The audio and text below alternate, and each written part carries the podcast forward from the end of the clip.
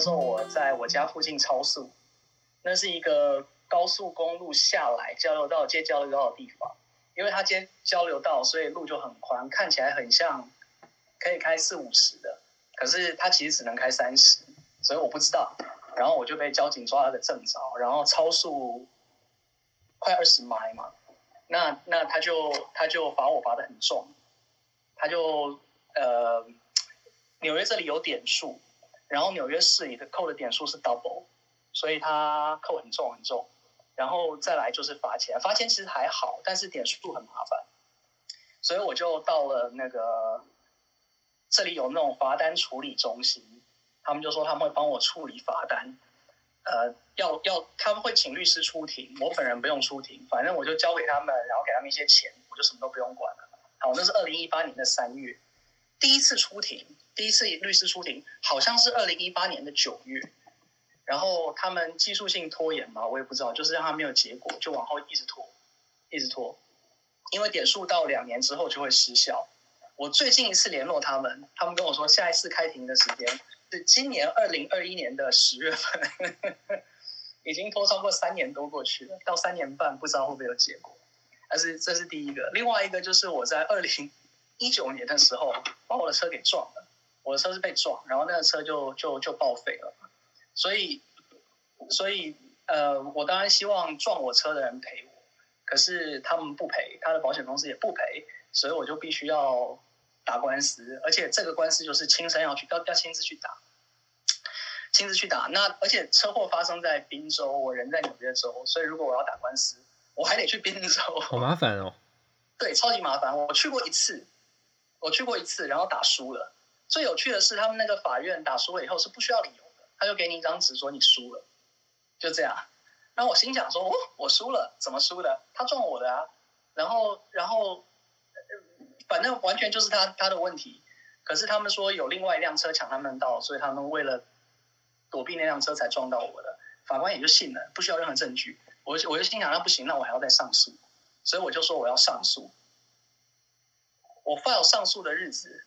刚刚好是那个疫情发生之前不到半年，然后排出庭的时间是二零二零年的六月份，所以我就就是疫情最严重的那个时候嘛。但是那个时候他们当地的法院也关了，所以他的疫情的排期就呃就换呃就就是我的出庭的时间就换到二零二零年，如果我没有记错，应该是十一月十二月份那个时候，差不多那个时候。结果到了十一二月份的时候，因为疫情还是很严重嘛，所以我就打电话给我的律师，跟他讲说我没有办法去，如果不能延期的话，我就我就算了，我就不要了。那官司其实也没有多少钱，我只是好奇。嗯，然后他们说你不要，你再等等，可以延后，我帮你延。可是我等了两天也没有等到他们说他们帮我延期，我就再打电话过去给他们，说法院的网络系统。被骇客给害了，所以他们现在根本没有办法上去 file 那个延期的申请，然后就这样搞了两天，然后他们又不知道怎么打电话，怎么弄，怎么弄就延期了。然后下一次出庭是今年二零二一年的五月份，可以用 Zoom 出庭，所以呢，我就不需要亲身跑去那个宾州了，就可以坐在家里出这个题。好，这就是我的小新闻，update 完了。你刚才有提到说你只是好奇，所以你其实你当初去参加主要目的并就是很大原因，只是你想试试看去法去法院告人是什么样的感觉吗？因为不是去法院告人，主要是去法院看一下，因为我想说我在我在这里生活，哦、没有参加过法庭去，去看一下，因为他他其实他其实就算我打赢的话，也差不多就是把我的律师费赔掉。我我我那时候很旧了啦。所以我能够拿到的钱，差不多就 cover 我的律师费再多一点点。如果我上诉的话，就差不多 cover 我的律师费，就就就没有了。但是我还是上诉了，但是就是 遇到了那个 COVID-19，所以就有各种麻烦。那等于说你现在反而是比较赔钱的状态，对吧？就是你请律师也没有啊，其实呃，我上诉的话就是差不多 cover。哦，上诉小案子的律师他其实并不贵。哦。就是一千到两千之间，那个那个上下。我第一次找的那律师实在是太便宜了，所以可能也有点影响。但是那时候不懂嘛，所以我就哦，对了，说到这个，干脆给大家一个一个小小的小小 tips，就是如果在美国这里你需要找律师的话，你可以打去他们都有所谓的 Bar Association，就是律师公会。然后去那里找的话，他们会推荐一个比较合适的律师，呃，比你自己在网络上 Google 要好一些。原因是什么？就是，呃，会比较合，因为你你在网络上找，你不知道，当然你还是可以在网络上找，然后稍微比较一下。但是 Bar Association 的人他会直接推荐他，你你可以跟他说一下你大概案子是什么状况，他们会直接推荐一个他们认为差不多合适的律师。然后你需要付给他几十块钱的推荐费，但其实跟一般如果你要到法院告人的话，你 file 的钱就不止那几十块钱了，所以还好。呃，就是要给法院的钱就不止那几十块钱了，所以都不是那那个推荐费跟就就就无所谓的一般。我觉得是因为，我觉得是因为律师就是这个水太深了，我们不知道渠道，所以就可能变成大家所说的那种小时计费或者是分钟计费。那这种就是你一个案子去去处理下来，可能就上万了。那他们就会找比较合适你的，就可能就不会有这种计费的情况发生。对，就变成计件了。那可能价格就压很，就比较相对来说合适一点。嗯哼。那你在找的时候有偏好华人吗？没有，因为我需要找当地的当地有注册的律师。他在宾州，而且不是发生在，比方说如果费城，说不定我能找得到。还是发生，因为我是在高速公路上被撞，就那我都不知道那是什么地方，所以我就必须要找在那里可以执业的律师。我不知道其他其他那个滨州其他地方的律师行不行，但反正我就是这么找的。哦，所以听起来就是说，我们还要注意，说我发生交通事故是在什么地方，就要以当地的法律，所以就必须要在当地请律师，当地的法庭去处理这样。是是的，而且这个事情。也你不太需要担心，因为你找律师，他就问你事情在哪里发生，然后纽约州的律师就会跟你讲说，不行不行，你要找那边的律师。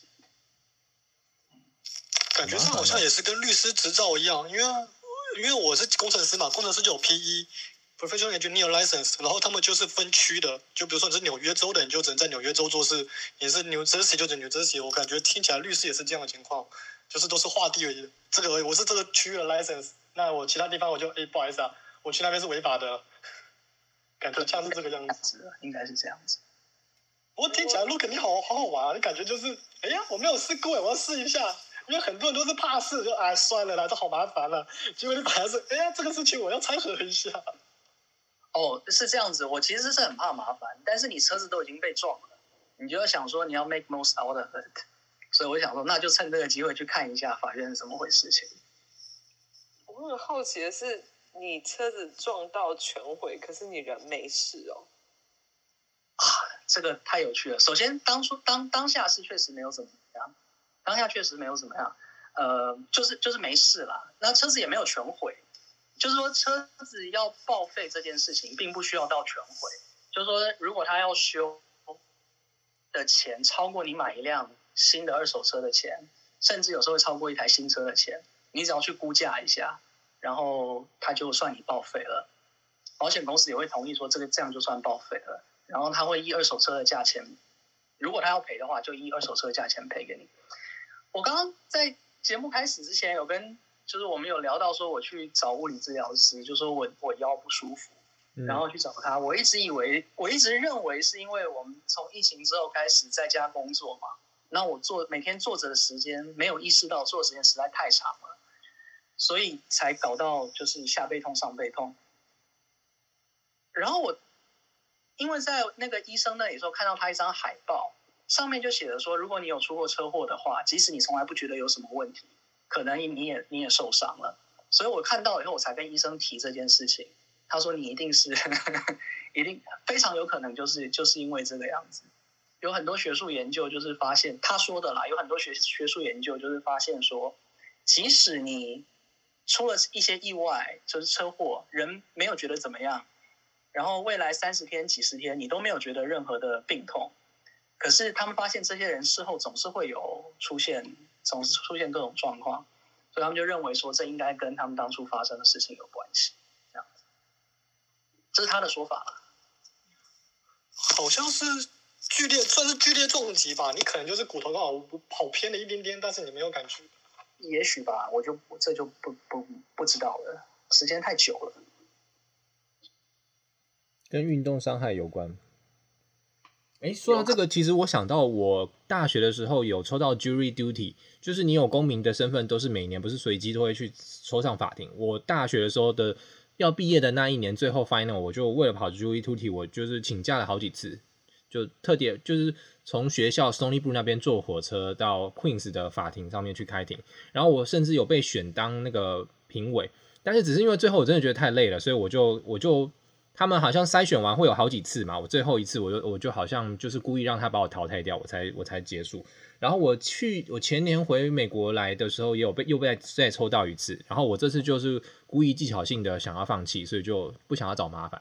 然后他那个还是有薪水的，好像一天是五十块美金吧，就是会会给你，所以蛮有意思的。之后我们可以有机会可以再讨论这个法庭有关的。那。我在想说，因为我们已经讲了十几分钟，这段应该要留着可以用，对不对？对啊，怎么样转场会比较好？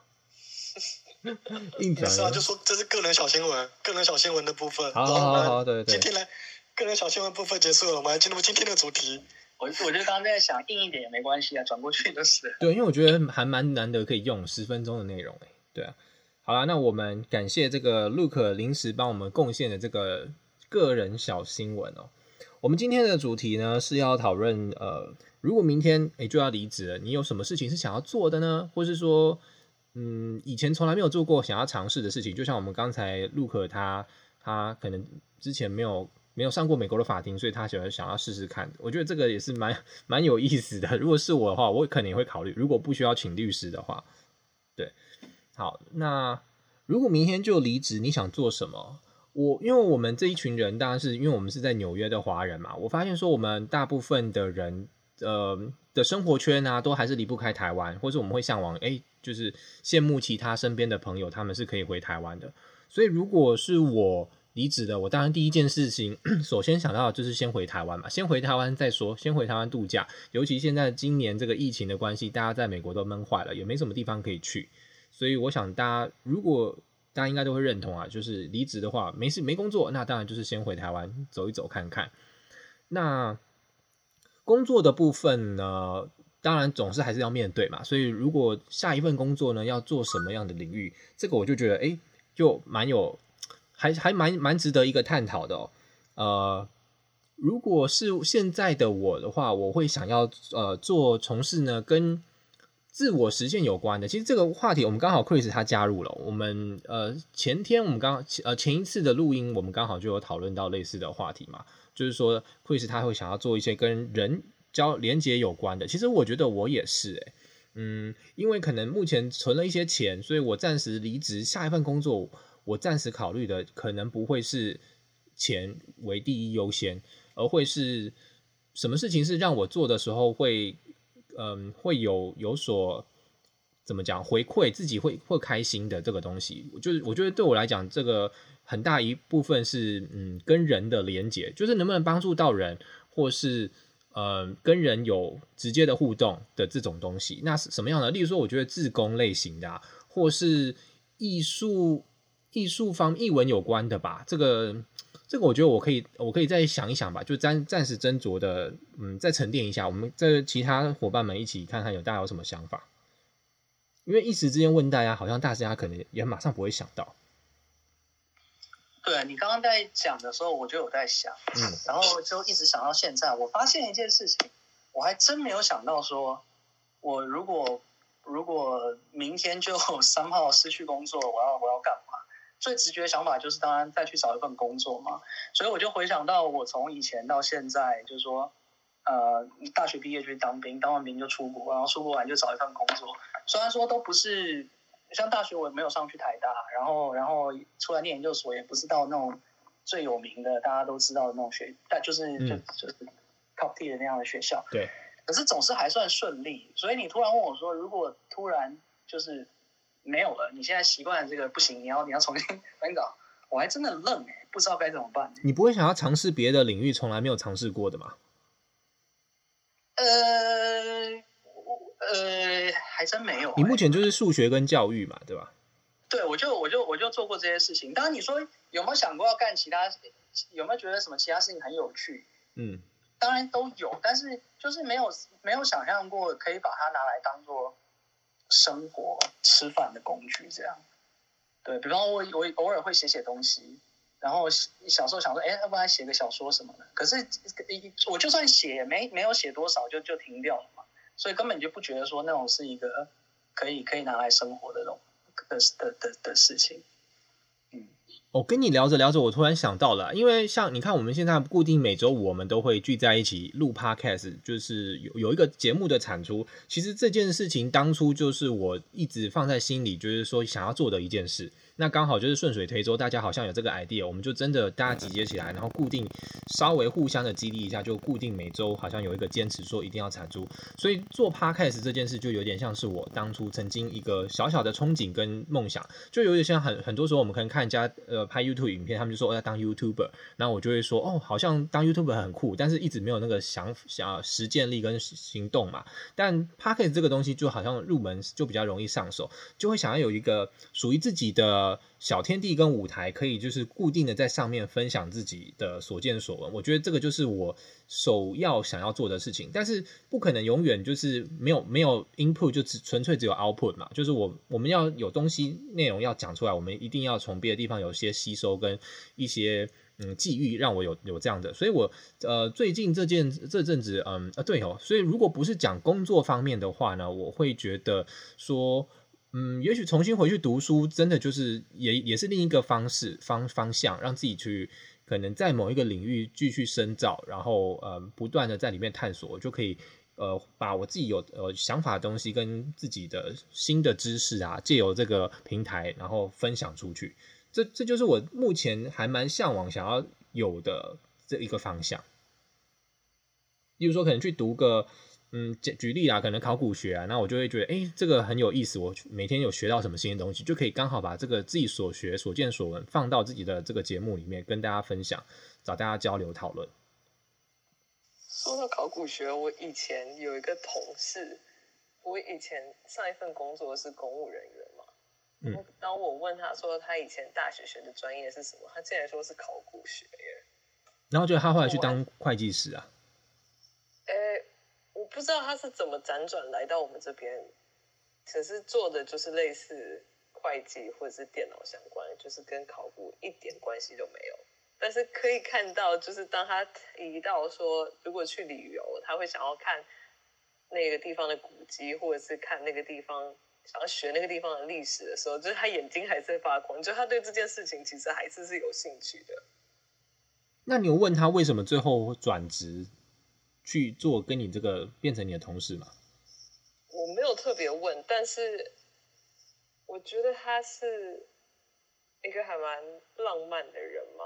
就是，但是同样一方面，就是为了生存，还是要有一份稳定的工作。哦，对对对。对其实你这样讲，确实我，我我会想今天想到这个主题，其实就是一种浪漫，就是就是好像稍微人有有时候会有一两次想要任性，就是说，对我现在想要抛下一切，去一个全新的领域重新开始，或是去有一个新的尝试，大概是这样一个概念。突然让我想到一件事情，就是因为刚好我们最近我公司部门就是我们部门想要招新人，所以刚好我这两天是让我半夜都在。连连回美国，因为我现在在台湾嘛，连回美国跟同事一起去面试了。哦，然后就可以看到两种情况，就是新新鲜人，就是刚大学毕业的人，就很明显就是，哎，我现在只想找找份工作，我没有想太多的东西。但是老一辈老年纪比较大的人，就会感觉就是，他就比较有目的，就是，哎，我就要养家糊口，我这份工作就只是为了养家糊口，我不是为了什么其他东西。那我们当当一个面试官，我就想的就是，这个人会愿不愿意让我们公司工作，他的稳定性多少？那这个时候就变成比较老的人，有家室的人，他可能就相对比较稳定，因为他会，他有顾忌嘛，他不能随便说说跑就跑。但是一个年轻的小伙子，搞不好就是今天可能就是我们想的，哎，今天干一干，嗯，反正我没有后顾之忧嘛，我还年轻，那就跑了，就会反而会有这种顾忌在。嗯哼，对对对，真的是有道理。嗯。然后我看了一下，我们题目是说你离职后想要做什么？那。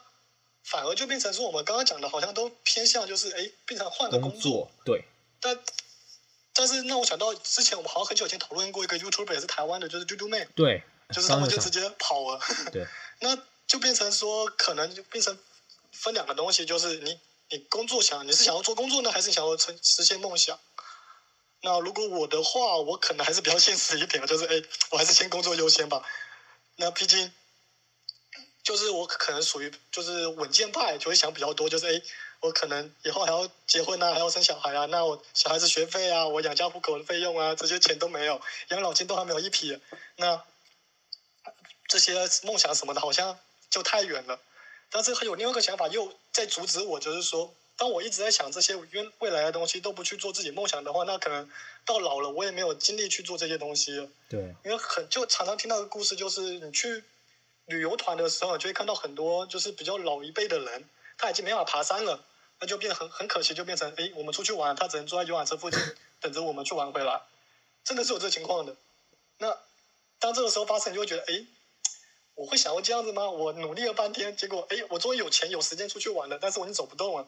那这样好像就太极端了。当然，我现在讲的可能有两个极端的例子，可是我总觉得人生最麻烦的地方就是抓平衡嘛，就是有取有舍。你这个中庸点怎么抓，就真的很难去抓这个点。那我很。当然，我也常常喜欢天马行空，就想，诶，如果我今天不干了，我老子不干了，我直接换个工作，我想做什么？然后我实际上我脑袋有很多想法，但是后来全都否决了，因为回到现实就是，诶，这个东西不是面包，这个没办法活。像我就想过第一个，你可以说看看啊，可以说看看啊，不是面包还是可以分享，让我们参考一下。对的，我就想说，就是第一个是我很想做开一件事，开一个一家店，就是有那种漫画跟网吧集合的店。因为刚好又把我乐趣全部放在上面了，又可以看漫画，又可以看小说，又可以打电脑，一次搞不定，非常的爽。那不就 是 Q 探吗？想想，对啊，类似这种东西嘛。但是后来发现，这东西有个最大问题，就是你要开得好，你店一定要够大，然后你要开到闹区。简单来说，就是你那个租光租金就把你压死了，你根本做不了，嗯、你更不用提招揽顾客就要回本的生意了。所以这东西只能嗯，想想实现起来太难的，尤其在现在网络时代特别发达。科技进步的时候，这种东西可能也只能变成我们小时候的回忆了。另外一个，就曾经真的想过，就是哎，毕竟我学机械工程的嘛，就干脆我直接跑去一个鸟不拉屎的地方租个车库，然后就开始去做做些小小玩意儿，比如说自己设计一个小机器人啊，小小装置啊，做个发明家也也挺爽的。但是这种东西就是，就感觉跟艺术家很像，就是你要么大好，要么大坏。因为发明这种东西，不是说你有专利就你会。可以赚钱嘛？你这个专利一定要用得上，有商业价值才可以，才可以有钱嘛。然后，尤其是当你扯到专利的时候，就变成很多时候事实上是怎么说？对我来说，专利这东西是一个，是一盘棋，是一个很阴谋的东西。它不是你想象说，哎，我有专利，那我这个专利对方用我就可以赚钱。它是很复杂的东西在里面，它涉及到你这个专利跟怎么说？你专利跟专利之间是有。因为我不不知道怎么讲这东西，反正就是你发明一个专利，对方用你，实际上你不是这么想象的这么简单，说哎，我就可以拿到钱的，这种东西是很非常复杂的东西在里面。所以光靠发明要赚钱，事实上难度也很高。然后还有另外一个比较荒谬的想法，就是哎，我不管了，我干脆去当个原始人吧，我就去种田算了。因为我一直记得我老爸曾经跟我讲说，他退休后就嗯，我退休了，我想去种田了。算是我爸到现在还没有做这件事情，我觉得我爸说当年在唬我的。但是有时候有想想，哎，好像。人物欲也不要这么强嘛，我只要有有基本的生活就可以了嘛。因为我一直有个想法，就是什么人会得精神病？太闲的人。什么人太闲呢？因为他吃好喝好，闲在那边就很容易得精神病。当你每天都想，哎呀，我要怎么活下去的时候，你你没有时间得精神病的。说实话。可我觉得压力大、压力大、负能量强的人也是会得精神病啊。所以，嗯，工作太但是他。他不是那种就是闲在那边，我指的是闲着，就是好吃好穿那种闲在那边，就是他不用烦恼生活的，他是烦恼，就是就是他没有这个压力嘛。通常大多数会有压力都是，他可能呃这件事情没做好，他会有个可能会吃不好，会穿不好，或者是爱情这种东西嘛，感情的或者是怎么说，大概是这个意思。哎呀，我也不。不好意思，我发现我最近时差很严重，胡言乱语。如果公开的话，应该会被骂死。为什么？不会啊。就还蛮具争议的。哦，你是说就是想就是太闲的人会发会发疯这件事吗？对，就有点像吴宗宪说那个得忧郁症的人是不知足，是这种感觉。嗯哼哼哼。哦，没有，其实我讲其实是反过来，不是说太闲。如果假假设是如果如果太闲容易得病还好，但是刚刚是说得病人都是太闲，这个就比较哦，那我跟你讲反，嗯嗯，我发现我最近时差错乱，有点语无伦次。哎、欸，不过你讲到这一点，突然让我想到有一点，我对刚刚在讲的时候我没有想到，但是我一直有放在心上，就是对于这个灵性方面的探索，我也是蛮一直蛮感兴趣的，所以我会，嗯，我会觉得好像，嗯，在台湾好像比较对我来讲啊，我我的认知中，台湾对我来讲比较有多这类的管道可以去接触，所以如果回台湾的话。嗯，对啊，怎么讲？好像就是重点就是回台湾，可以去接触呃这类灵修的课程啊，然后上上课，然后参加义工团体，就觉得哇，好浪漫，很很嗯，很令人向往。我之前好像就有听过很多外国人，他们去台湾玩，尤其是到东部，就爱上那里的风景，然后可能就在这边待下来，然后开个小民宿，整天就去冲浪，然后经营民宿，就觉得哎。好像这个生活还蛮浪漫的，但是呢，我就去哪里，去哪个 resort 玩还是什么，就是在山间小屋，然后网络没有很好，结果待个一天我就觉得有点困难，活不下去。嗯，对。这让我想到 Chris，他之前说他想要去偏乡当老师，其实概念也很像，嗯。可能可以去尝试。我记得他上上次我们那个 Sylvia 他有加入嘛，然后他就给 Chris 一个很很棒的建议。他说你：“啊，你是家人在台湾吗？”他说：“对。”他说：“啊，那你就去啊，你趁他现在还年轻，有什么好担忧的？你也没有结婚，什么没有家累。”我觉得可以试试了才知道自己喜欢或不喜欢。嗯、像我之前对心理学不知道为什么有一阵子有点兴趣，可能听了一一堂课。就觉得哦，好有趣哦，那种心理学一零一，然后我就觉得我说不定可以去做个心理治疗师或者是 social worker 之类的，所以我就去跑去听研究所的心理学的 open house。可是我光是听 open house，然后一听到他的课纲，我就觉得不行，我不要走这条路好了。然后或者是当有朋友开始跟我 complain 他发生的事情的时候，我就觉得嗯。这个应该不是我的使命，所以建议大家试一试，就会知道自己到底适不适合。没有可能没有想象中那么浪漫。你说课纲为什么看到课纲马上就却步了？是什么样的东西让你觉得好像就突然不行？我记得有有讲什么文化价值啊，或者是什么认知学，还是什么？统计学，反正一看到这种东西，我就觉得，呵呵，我还是知道一些 fun fact 就好了，不需要研究的那么彻底。他可能可以当个嗜好，但是如果认真下去玩，好像又觉得太多了，这样。对，而且如果遇到，如果遇到，例如像说真的比较严重，什么人格分裂之类的，我可能没有办法 handle。或者是像之前我们不是邀请你的朋友吗？对。这种 case 我也觉得，对，我我觉得太辛苦了，没有办法去承受那些个案的那个负面的能量。对，而且我觉得很难真的做切割吧。我有说过我大学，哦，不好意思，我我有说过我大学是读心理学的吗？呃，我有，我知道。大大我。我读心理学的那几年，其实认真拿心理学的课就后面那两年嘛，然后真的是有点被骗进去的，有点被骗进去的感觉。因为后面几堂课就是那种比较专业、专业性的课，它，呃，我们其中有一堂课是叫做 small group，然后基本上那一堂那一学期那一堂课就是时不时要去校外去，我们有一个管道可以去找那种。那个叫什么来着？忘记名字。嗯，反正就是去参加那种 small group，就那种毒品或是烟瘾酒瘾戒断的那种小组。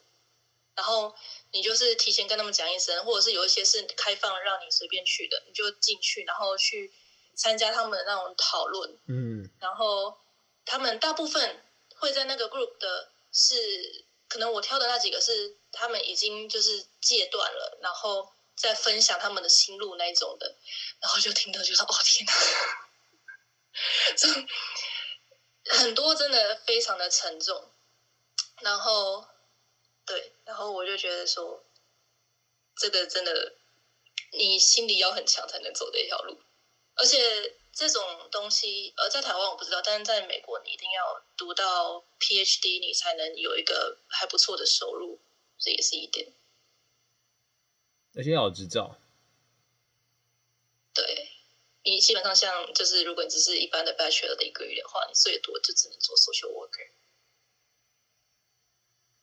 那那如果那如果明天要离职的话，你会想要做什么呢？直接丢给我这样。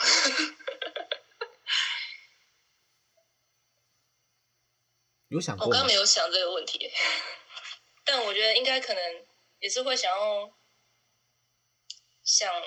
某种方法，我现在还没想到，但是一种方法可以多认识一，就是这个世界的那一种。嗯哼嗯哼，对啊。刚刚讲到说，就是呃，他们算是怎么讲，就是重建他们生活那样子的讨论会是吧？就是那有毒瘾的，或者是？对，那呃，我刚刚不是说我参加的，因为他们那种就是有开放让。外人或者学生参加的那种，都是就是可能戒断的差不多的那一种，嗯、然后呃，然后有一些是可能他们刚开始戒断的。有一次我就很蠢，我就不小心闯入一个他们没有开房的，然后我就一进去，然后就就很多只眼睛盯着我说：“你为什么在这里？”我说：“呃，这个是什么什么 small group 吗？”他说：“对，可是这个没有对外开放。”他说：“呃，好，不好意思，我跑走了。” 我就走掉了，这样。就对他们这种分蛮多的。嗯，他们那样的聚会跟电影里面也很像嘛，就是好像就是搬椅子围一圈，然后可能有个啊，就是那个样子。嗯嗯嗯，呃，有几种形式，一种是那种就是围一圈，然后有一些就是像嗯，我们上课会上台分享那样子，就不一定是围一圈。嗯，但围一圈感觉会好像比较有凝聚力，那种感觉。对。还是。对、啊，然后大部分还没有去，大部分都是哦，不好意思，没事你说。哦，没有，我想说，就是像这种聚会，大部分都是在地点都是在教会，所以我觉得也是一个蛮有趣的点。好，嗯，对，就对啊，不一定是什么营利组织，但是就是我去的几个都是在教会举办的。嗯嗯，那我刚刚是想到一开始的时候，田布拉不是讲说，哎，还是。Jones 讲说他想要学考古嘛，嗯，其实我现在回想起来，我第一个就是我很小很小的时候，第一个憧憬过、想象我要做的工作，是我想要当恐龙化石那种考古学家，就是因为小时候不知道从哪，应该就是三号得到一本漫画讲恐龙的，然后我觉得哇好酷啊，然后可以搞搞一堆骨头出来，然后拼像。以为跟拼乐高一样，然后拼起来那么大一个，好像很酷。然后那个时候就就就一直想，后来也不知道怎么什么时候开始，这个想法就不见了。可是关于考古这件事情啊，你有时候就会想，有时候听个历史故事啊，还是什么看个什么展览，就是哇，几百年前的东西还可以被找到，然后可以把它重现出来，好像很酷，就有想过要考古。后来呢，就是开始更大一点，会看电影。然后就看什么去埃及金字塔把妈咪挖出来，然后 被追的没地方跑那种电影，看完会发现考古这个事情好像不能随便干。除了电影之外，有很多那种传说啊，比方说，好像我如果现在没有记错的话，说什么铁达尼号当初也是载了一具从埃及什么挖出来的什么什么木乃伊法老之类的这种这种故事。但就是你这种听多，你觉得我还是。还是少碰为妙，就是跟刚刚高高说那个去去，哦，那他还是去真实接触了以后，我是光看电影 就已经吓得不敢干这件事情。哦，我的话，呃，考古应该算是举个例子，因为我其实我整整理一下的话，我应该是想象中是应该是说当个学者，我觉得是蛮好的，就是你可以在一个领域里面不呃不断的探索，然后不断的往向往内挖。其实我觉得你就算是啊，因为你在数学里面就有点像是那个学者的感觉。然后现在没有了啦，我已经完全跟研究无关了，我自己论文我都看不懂了。理论。就是应该是说，你可以毫无后顾之忧的沉浸在自己的知识里面，然后不断的挖探索，然后你又可以跟人家分享，有自己的一个平台小天地。那我之所以会这样举例，是因为呃，在 Clubhouse 上面有一个我自己还蛮欣赏的一个红人，叫做网林，他是专门是讲一些超自然研究有关的。那所以我就是看他每次都是开个房间，在上面就是随随性的闲聊，然后讲讲他自己超自然研究的相关一些结果跟他的个案，我就会觉得这样的生活其实也好，嗯，好浪漫。今天真的就是一个整个在想浪漫的幻想中。刚讲到治疗小组，我就听到一个是反过来的故事，就是很久以前我的邻居，他他跟我讲，他毁灭小组吗？不是，就是他是对对这种小组其实是很有兴趣的。他本身，他跟我讲说，他以前本来可能是在 IBM 之类的地方做秘书，但是后来种种原因他就离开了。然后他说，他以前是一个非常非常胖的女生，然后他就做了缩胃手术之后就瘦超多。然后他还给我看他的杂志，就是有登上杂志，什么五个人都是缩胃手术 before and after 那种，所以他就瘦超多。但是他就说，诶，在他一路走过来这个路程，他本来是很胖，然后突然变很瘦，但是变很瘦之后，你还是要想办法维持，你不是那么容易那么快就回归正常的生活，要不然你也可能会很快复胖或者是什么，就其中中间有很多心理的疗程你要去走过去，所以。他自己一路走过来了，那他对这方面也很也很有兴趣，所以他就很想要领导这种的治疗小组，就帮助那些其他做缩胃手术的人能够重回到就是跟一般人的生活一样。我就觉得这还蛮酷的。然后 完全是题外话，他有讲过，他就说他那时候缩胃手术做完之后，他有去看心理治疗师。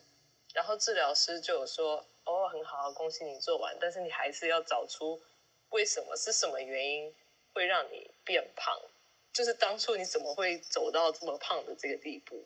他说：“你要找出那个原因，要不然过不久你还是会变回原来的那个样子。”然后他就自己想，他就说，一直到有一天晚上，他才意识到这件事，就是那天晚上他的室友可能都出去了，他一个人在家里呢。就不知道做什么事情，然后他就说，他就觉得心里这里痒痒的，然后痒痒的时候，他就觉得，嗯，我好想要去翻冰箱找东西吃。所以当他做这个动作的时候，他就意识到，OK，他之所以会想要去找东西吃，做出这个动作，是因为他觉得很孤独了，所以他会做这件事情来填补他自己的内心。我觉得这是一个很酷的事。讲完了。你说孤独了，这个是什么样一个结论？意思就是说，当他他的嗯他的习性就是说，当他孤独会想吃东西吗？这样的意思吗？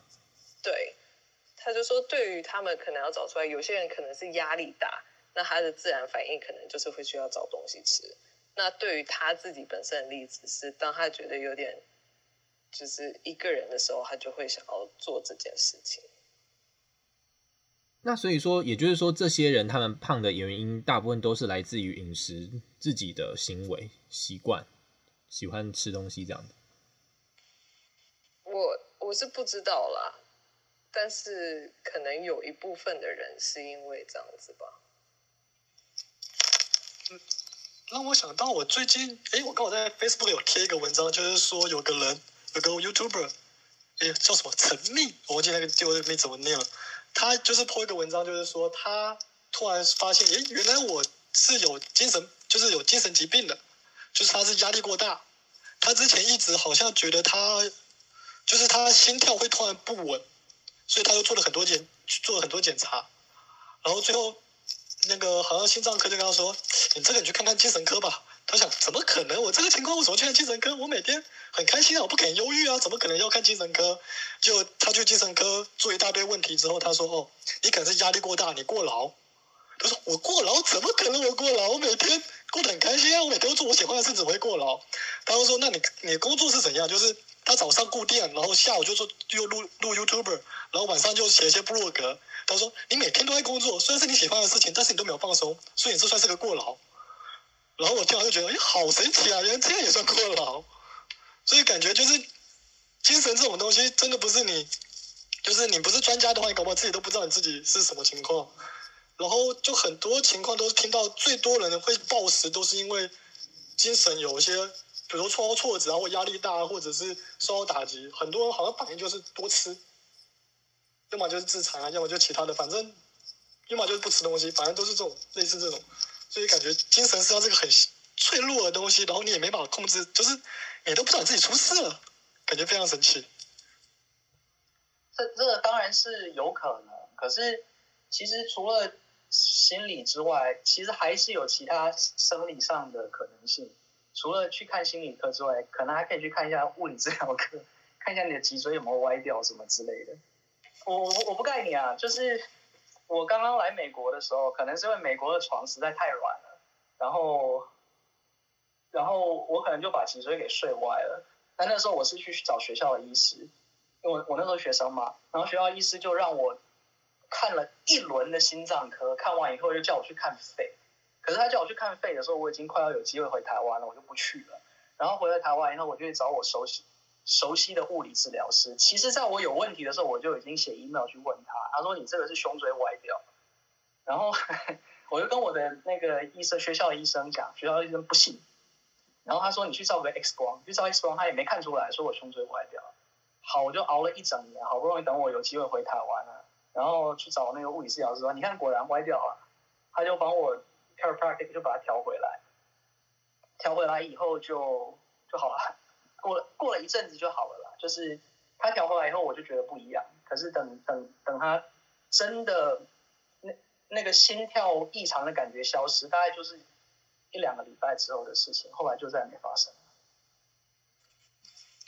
你让我想到，你让我想到，我最近看到一个，就是科，就是医院不是有挂科吗？有个科叫做疼痛科，就是推荐给大家，就是你身体有哪边。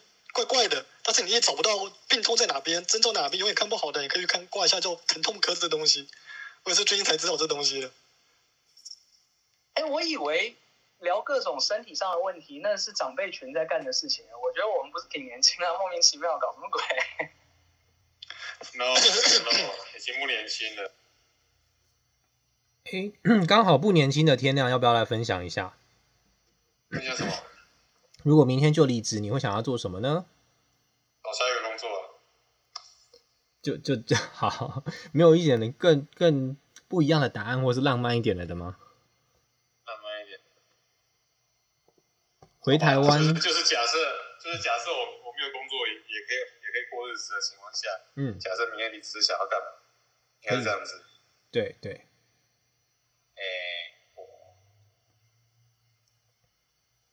我想要，我想要，我想要环岛，我想要走路环岛。你想要再回台湾环岛一次啊？对啊，是走路哦，不是骑车哦。对啊。你不是已经环了两次了吗？还是一次？两次啊，就是机车跟单车啊，但还没有走路。但你就算不不用离职，你如果回台湾休假，也是可以做得到这点吧？对吧？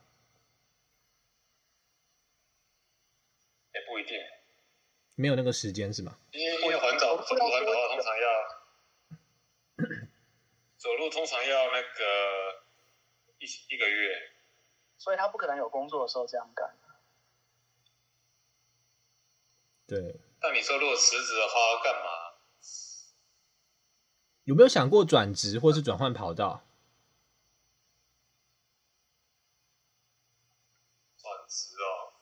对，如果不再继续当工程师的话，你会你觉得什么样的东西是你可能想要尝试的？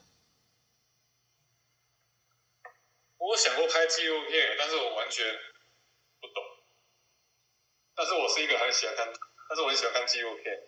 所以有时候看的时候都会想，都会觉得说，我是不是也可以拍什么纪录？哦，对耶，我也是。等一下，等一下，如果你有这个想法，那应该表示说你心里有一些题材想要拍喽。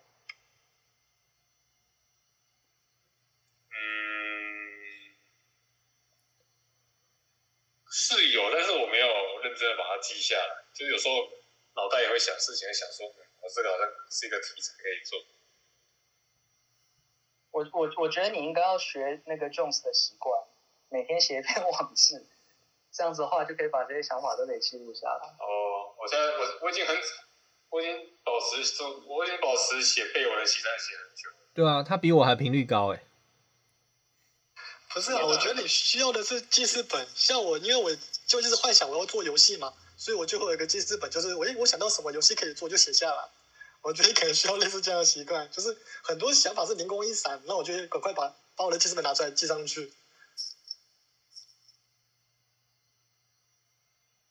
对，暂时还没有这个想法。像刚才洗澡的时候，我脑袋想到想到赶想要赶快写下来的事情，就是有没有什么团体在争取那个女性那个福利的权利？我刚我刚洗澡就在想这件事情。为什么要突然想这个？女性福利的权益，因为我最近花很多时间在在思考两性平权，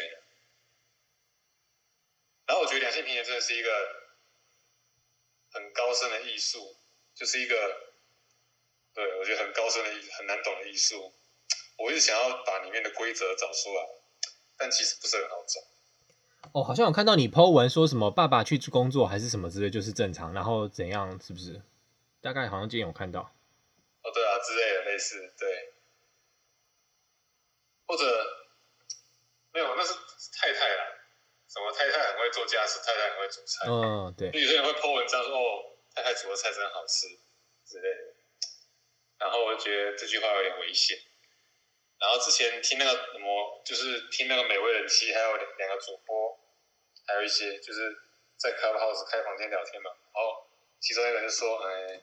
他们就讲到，他们就他们就谈他们的那个初恋嘛，他们以前的初恋的故事。嗯。然后，然后就一个，然后，然后他们三个声音都太像，所以我真的记不起来到底谁讲这句话。就那美味人是跟那那两个主播声音都很像，分不出来。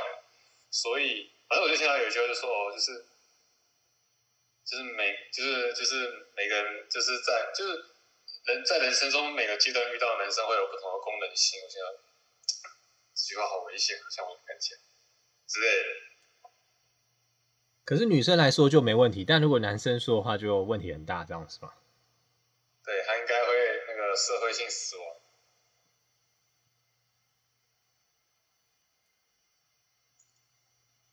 哎，搞不好，搞不好，我只想，我我刚我刚讲这个社社会性死亡，你们有听过这个名词吗？我之前我之前忘记在哪里听了，但是后来好像感觉是日本的名词。我忘记我在哪边听到，反正意思好像就是最早好像用在政治人物身上比较多，是不是啊？对，可能我觉得都可以用啊。对啊，这像之前我看那个新闻嘛，看就是那个哎谁啊，就是一些政治人物就是就是爆出绯闻嘛，然后有些可能就很惨，像最惨的就是那个童仲彦，你有没有听过话？就是。他就他就是好像是那个家暴吧，打他太太，然后后来就离婚，然后他后来就是对他自己搞了一个很奇怪的党，你们忘记什么党，你们去看就对。然后之前有一个那个民众党有一个张义胜嘛，他忘我忘记他好像是中央委员还是什么，他就跟一个助理就是有绯闻，他后来就被炒了，然后新闻上说他就是。就是被被被开除之后，他的话就去当那个 Uber 的那个那个快递员之类之类。哦，是哦，好酷哦。对对，就是对，就是社会性死亡，有些是很恐怖的。所以对那个人来讲，他的离职隔天就是跑去 Uber Eats 这样当送送餐员就对了，这也是一条路，不错。对，但是但是但是我相信那个不是他的规划。对。可是你说社会性死亡，我感觉他们比较像是你本身自己要有在社会上有一定的名名名分声望，你才有有这个可能会死亡。不然，如果你是一般的小庶民，你讲一些奇怪的话，大家不会放在心上啊。对，但是但是哎，但是其实也不一定哦。我最近看了两个 case，然后这个 case 我这两个 case 我都是在日剧跟动漫看到的，然后我不知道日日剧日日剧跟动漫是不是。算是比较会做这种主，因为台湾的话，我比较没有印象。关于社会性死亡的小人物的真实事件，我脑子里面想到很早，在我大学的时候，所以应该是两千年初那个时候，有一个新闻事件叫陆竹国中，我不知道有没有人有印象，关于陆竹国中一位老师的事情，那就是一个小人物。然后两千年初那个时候，大概是网络正开始出现这种。会讨伐、讨伐某些社会事件的风气的开端。那那个时候是事件是这样子的，就是那个国中有一位老师，他在处理一个事情的时候，就是有一位家长他缴不出学费。那处理这个事情的时候，我不知道他为什么最后这么做，但是他就让那个家长罚写说我要准时交学费之类的，罚写一百遍。那家长罚写？对，然后那个家长就觉得非常的屈辱嘛。然后媒体就爆出了这个消息，一时激起千层浪，然后就有很多的各种各方的声音就开始攻击这个老师。那我我我记得那个那个新闻闹得很大，我相信那位老师也也受到了很大的压力，然后呃也就出来道歉啊，各种，然后这个新闻就闹了好一阵子。我那时候刚好在大学修通识课、教育课，那我们还就是这个事件，大家要写一份报告这样子。就是你的看法吧。那嗯、呃，所以这这是我印象中小人物社会，他大概应该也没有社会性死亡，因为那个时候还不流行说你得辞职这样子。可是他确实在那个时候，因为这个事情遇到了非常非常大的呃社会上的压力。呃，从我的观点上看，我觉得跟他的事情有一点点比例上有一点过了啦，因为嗯。我不知道他当时的心境是什么样，但是你能想象罚写这种事情，就是说我总是得做点什么，然后可能在某个情境之下，他就让那个家长罚写了，但是确实是相当相当相当不妥当。可是他很可能并不是为了去让他感受到屈辱，只是在那个情境之下做错。我的看法啦，在那个情境之下做错了决定。可是他他照做吧，照做了，照做了，所以才会才会造。造成这么大的，才会造成这么大的那个反响，就是说大家大家不断攻击他，但是我我确实觉得，相对于他他当时受到的，就是你在那个当下感受到的新闻上面的氛围，确实确实压力蛮，应该是蛮对那个老师来讲应该蛮大的，嗯，应该是不太好承受。他倒不至于社会性死亡，因为没有听说他被他被辞退，可是还是蛮严重的那个时候。不过，想要回到刚刚讲那个女权东西啊，你们前阵子有看到有一个广告吗？就是那个英国的汉堡王，就说女生应该在厨房那个。对，但是我看一下，因为看一下，因为我在想，就是如果我没有记清楚的话，可能会误会。Women belong in the kitchen，大家应该是说，就是厨师里面是女性，好像还是少数，就是只有二十趴，可能在英国是这样。然后他们说，就是对，就是女生女性应该是，就是厨房应该是属于那个女性的地方之类的，应该这样的意思吧？他好像是想要就是借着三八妇女节的那一波热潮，然后故意有点是反反带风向的方式去嘲讽，然后引起大家的注目啦。我我觉得他只是下标题下的比较耸动，但他实际上内容也是想要挺。支持女性呃加入这个厨房的行列，所以他们里面是内部有一个奖学金的机制，让里面的员工可以去进修餐饮有关的学校这样子。对，好，然后我们刚我们刚才花蛮多篇幅在讨论这个名词叫社会性死亡，但跟我们主题稍微有点偏离啦。就是我们今天主题本来是想说，哎，明天就要离职，你会想要做什么？当然，你可能社会性死亡以后，你可能就没有工作，所以你就可以去想你要做什么。让我们就让让我们下面就是听很久的朋友 Liam 有没有什么想要分享的呢？哦，我才刚加入哎。对对，因为我们我们讨论了很久，我们大家每个人都说说过一轮了。有没有想过，哎，如果你就是呃今天今天即日起离职，离开这现在这个岗位跟工作之之后呢，你有什么想要尝试或是以前没有做过，想试试看或曾经想过的事情呢？我吗？对啊，我我可能会会找我的学长去，就是就是那叫什么 road trip 吧，就从岛吗？嗯，哦，就从西岸玩到东岸。他他之前有讲过要骑脚踏车还是这样？哦，骑脚踏车从西岸到东岸。对，但是他说他如果没有抽到 H1B 的话，他要怎么做？那你会陪他吗？呃，会吧，就是如果如果是如果他要做的话，我大概就就 OK 啊。对那你去做这件事，你需要配合他一起离职吗？还是其实你可以请假去做完成这件事？我觉得我应该是请假吧。哦，对啊，了解。有办法在美国骑脚踏车 road trip 啊？不是要开到 highway 上？我可以啊，我也想要。我我我我之前曾经走过那种游记啊什么的，就是有没有那种就是。骑主要是环美啊什么的，但是我觉得那个，嗯，我觉得难度应该蛮高的，而且而且好像好久可以邮寄，就是因为像我学长脚踏车就是从台湾寄过来的，我不知道他怎么做到。没有，对，但是我是说你实际去骑这个路程，然后，然后就是，哎哎，可是可是呃。我不知道哎、欸，就是这里的那个洲际公路可以骑脚踏车吗？他大概我我也不知道他他是怎么想的，对，因为有些地方你应该就只能骑洲际公路吧，就是我猜的，我对美国不熟，所以像像台湾的话，很清楚就是骑省道啊。嗯，对啊，对啊。结果你学长抽到了吗？呃，现在在等，就是我们现在呃，是不是月初抽完？三月抽完？三月二十五注册结束，然后四月一号抽签结果出来了。哦，好像这样，对。好刺激哦！所以等于四月一号你就会知道你需不需要买一辆买一辆脚踏车吗？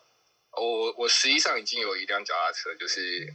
呃，前同事不知道怎样，反正就他的朋友，就是也是不知道怎样拿到脚踏车，然后就送给我前同事。我前同事没地方放，然后就送给我，所以我就莫名其妙就多了一辆脚踏车。我觉得现在这种新新规定、新的制度比较好，就是长痛不如短痛。我都我当时都是花一两个月才知道才知道有没有什么。哎，那不，那你学长不管怎么回你，都可以说会不会是愚人节笑话这样子回他？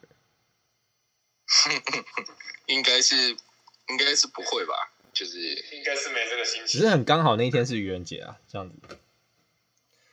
好啦，哎，我们今天的呃主题呢，主要是在讲说，我们如果明天就要离职，你会想做什么？当初会想到这个题目呢，是因为哎自己在这个职涯上的规划，还有我前几天看到一个东森新闻上面的影片，有一个九十岁的老伯伯在台中卖那个苹果面包，然后他的故事呢，就让我想到说，哇，一个九十岁的人，他。他现在是台中一个很有名的苹果面包店的老板，但他其实他也是三十岁以后才开始，因为是一个老兵来到台湾才开始做起面包生意。但他一做就是做了六十几年，甚至比我们年纪都还要长。所以我觉得，呃，人生是有很多无限的可能。就是说，你这份工作你在现在三十岁你在做，并不代表它就是你一辈子的事业。你也有可能有很多条不同的选择跟选项跟道路可以去走。